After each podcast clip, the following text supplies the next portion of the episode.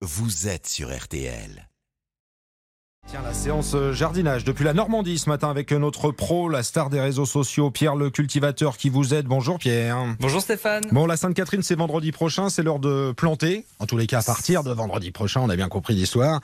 Euh, hier, c'était une explication pour un rosier en pot. Attention, ce matin, vous allez tout nous dire pour le rosier en racines nues. C'est ça. Alors souvent on a un petit peu peur quand on se balade en jardinerie et on achète des rosiers en racines nues. On voit ça, ça veut dire qu'il n'y a pas de container, donc il n'y a pas de pot en plastique.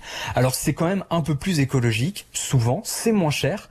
Et en plus de ça, ça a une prise au sol et un développement racinaire qui est souvent un peu plus rapide, puisqu'il n'y a pas ce chignon racinaire qui va se développer dans le pot.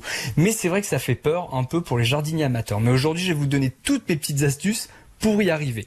Donc on n'oublie pas, le rosier, il lui faut au minimum 6 heures de soleil. Ça n'a pas changé depuis hier.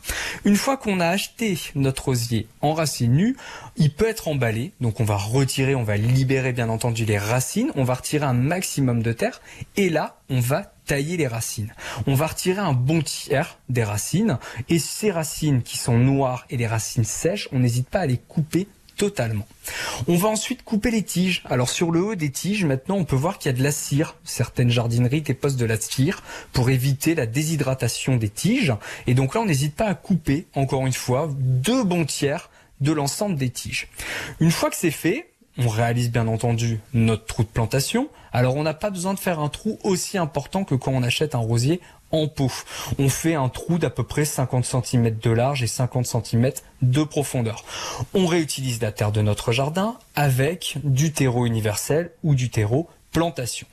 Et là, il y a une chose importante à faire, c'est qu'il faut praliner les racines praliner les racines, c'est quoi? Alors initialement, on pralinait les racines avec de la boue, c'est une sorte de pâte. On mélangeait notre terre avec de l'eau et avec de la bouse de vache pour éviter qu'il y ait des poches d'air qui se développent autour des racines.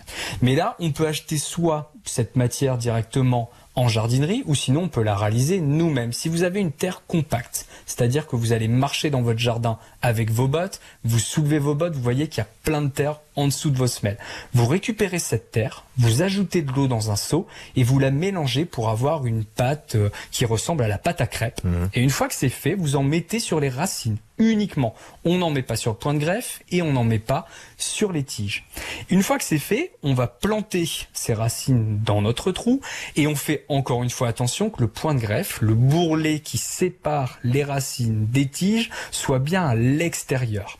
On referme, on tasse, on arrose avec 10 litres d'eau, puis on paille avec des feuilles mortes, du foin ou de la paille. Et on regarde tout ça, bien sûr, les vidéos de Pierre le cultivateur sur ses réseaux sociaux parce que c'est très précieux. Hein. Il y a TikTok, il y a le compte Instagram. Petite question supplémentaire, quand vous dites euh, on taille les racines, on coupe les tiges, on y va franchement, Pierre? Ah oui, il faut y aller. Alors on n'hésite pas à désinfecter son sécateur avec un briquet ou de l'alcool à 70 degrés qu'on met sur un coton, on nettoie la lame, et ensuite les racines, on coupe un bon tiers hein, des racines, et les tiges, on retire deux tiers. Voilà, c'est très clair. Évidemment, c'est notre guide. C'est euh, Pierre le cultivateur qui nous dit tout. Merci Pierre. On peut podcaster, réécouter directement sur rtl.fr ou sur l'appli RTL.